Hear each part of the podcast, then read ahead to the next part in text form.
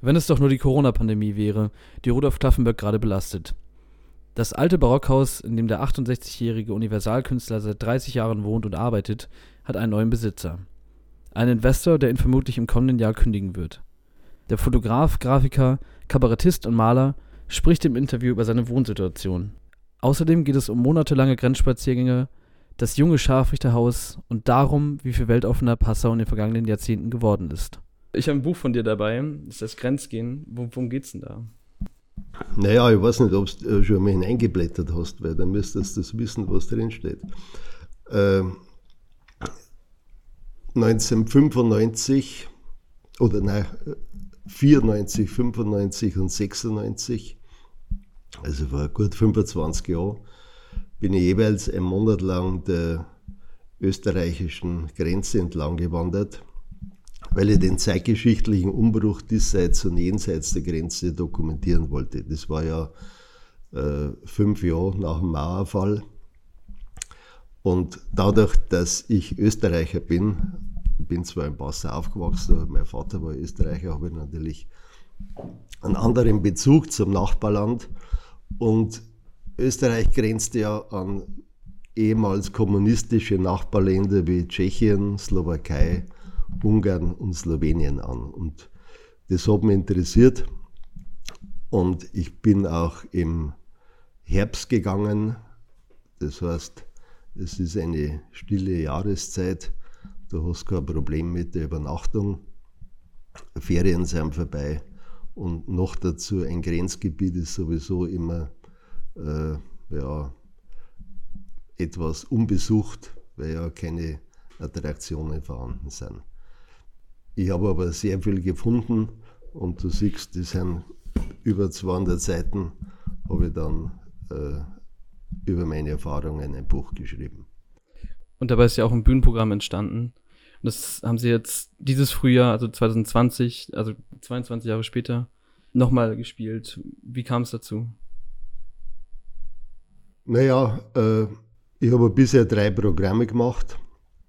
1900 81, das war mein erstes Kabarettprogramm, Passe ab Pfarrfamilienabend, da habe ich mich natürlich beschäftigt so mit äh, dieser Trinität bestehend aus Kirche, CSU und was haben wir noch? PMP? Die PMP, richtig, danke. Wie könnte man das vergessen, wo ich immer daraus zitiere? Ja, und das zweite Programm war Bayern Express, das heißt, die Interessenslage ist dann schon ein bisschen rausgegangen über Passau. Und das dritte Programm kann man jetzt nicht unbedingt als Kabarettprogramm bezeichnen, war eben diese Erfahrung meiner dreimonatigen Reise. Und ich muss ganz ehrlich sagen, ich könnte dieses Programm jeden Tag spielen. Und warum? Weil das meine Geschichte ist. Das heißt, ich muss nicht zurückgreifen auf irgendwelche absurden Meldungen, die durch die Tagespresse geistern. Ich wollte als Buch immer Archäologe werden und irgendwas ist da hängen geblieben.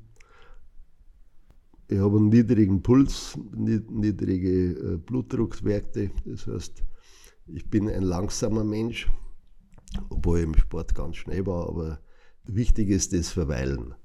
Und das habe ich da gefunden auf dieser Grenzreise, dass man sich verortet, stehen bleibt, hört, äh, schaut und da ist das zu Fuß gehend das einzig adäquate Tempo. Und das versuche ich auf der Bühne den Leuten auch zu vermitteln. Am Anfang schauen sie aber ein bisschen, was, was erzählt er uns jetzt da. Aber es dauert so 20 Minuten und irgendwann kommen dann die Leute in diese Ruhe und in dieses Tempo des Gehens hinein und dann nehme ich sie praktisch mit. Das heißt, es ist dann zwischen Bühne und Zuschauerraum eine Einheit. Und das interessiert mich und äh, ich habe jetzt so eine Mischung gemacht aus beiden Programmen, wobei in der zweiten Halbzeit dann das Grenzgehen erfolgt. Ähm, mit den Erfahrungen von der, von der Reise, dann war es ja nur ein paar Monate später, dass die Grenzen wieder pandemiebedingt dicht gemacht haben. Also das erste Mal seit, ja, wahrscheinlich seit damals. Ähm, wie, also mit dem Hintergrund davon, äh, wie war es dann für dich? Naja, äh, als Grenzbewohner hat mich das jetzt nicht so beeinflusst, weil ich ja sehr oft nach Österreich rübergehe oder, oder rüberfahre. Jetzt, jetzt haben wir ja eine, eine virusbedingte Schließung der Grenze gehabt.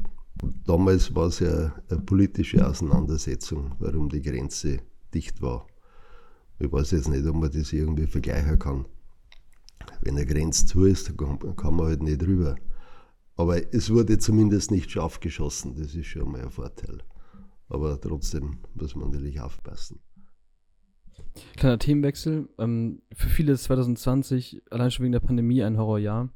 Ähm, der Bürgerblick hat berichtet, dass Investor sie nun aus ihrem Haus vertreiben möchte. Wie steht es denn um ihre Arbeits- und Wohnsituation?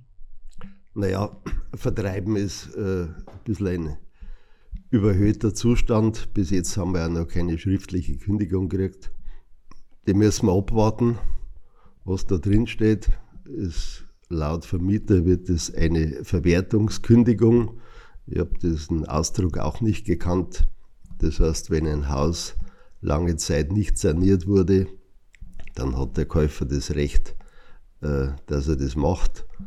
Und die Kündigungszeit verkürzt sich dadurch von zwölf auf neun Monate, was für uns natürlich nicht lustig ist.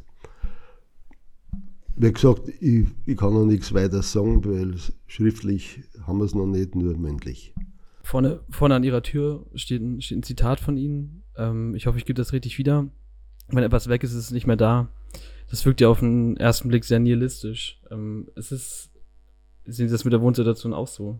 Das ist eine Interpretationsfrage. Man, es muss irgendwie weitergehen, keine Frage. Das äh, Plakat war auch für die Wohnungsbegehr äh, gedacht, die jetzt da irgendwann zu sanieren beginnen, das vielleicht ein bisschen nachdenken. Also könnte man sagen, dass nach Kirche, CSU und PMP die Immobilieninvestoren der neue Feind sind? Naja, das würde ich jetzt nicht sagen.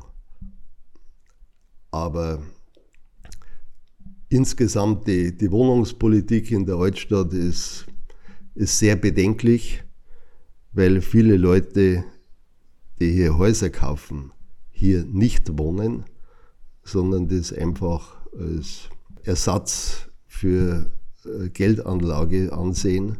Bei, bei der Bank kriegst du momentan nichts, also kaufst du Immobilie und sanierst die.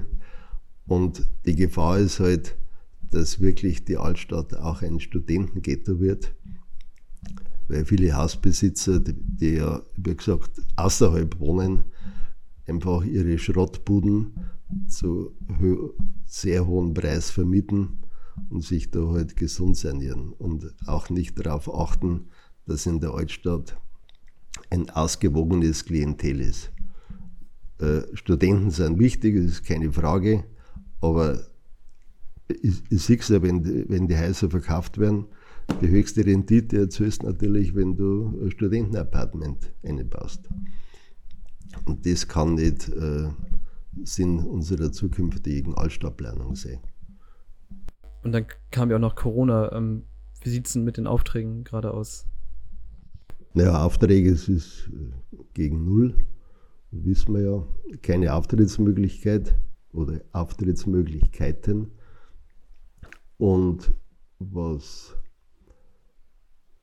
die Kunst anbelangt, ist natürlich das Gleiche. Wenn man heute wo aussteht, dann ist eine Vernissage ganz wichtig, weil das ein Multiplikator ist. Und ich habe Gott sei Dank das Glück, dass immer viele Leute kommen zu mir.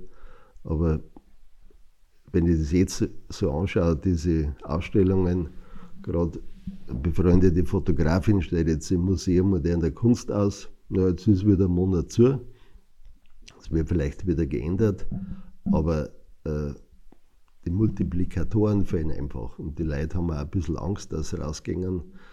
Kunst äh, bedingt ja auch Kommunikation. Meistens geht man ja mit mehreren Leuten in eine Ausstellung oder wenn es drin waren, dann redet man zumindest drüber. Und das geht momentan alles ab. Und wie gesagt, äh, Ausstellungen und Bühnenauftritte 0,0. Woran arbeiten Sie gerade? Ich habe das Glück, dass ich nicht so einseitig begabt bin. Durch mein Grafikstudium habe ich doch ein bisschen eine breite Aufstellung meines handwerklichen, handwerklichen Könnens erfahren und da bin ich sehr froh drüber. Ich habe bei meinem Vater früher, wir haben ein Lebensmittelgeschäft gehabt, immer voll mitgearbeitet im Haus- und Wohnungssanieren, sodass ich da ja, immer einen Spaß habe, wenn ich handwerklich arbeiten kann. Und ich verbringe jetzt meine Zeit nicht, dass ich in die Glotze schaue. Ich bin eher analoger Typ. Also ich komme vielleicht in der Woche auf eine Minute Computer, äh, äh, eine Stunde Computer schauen.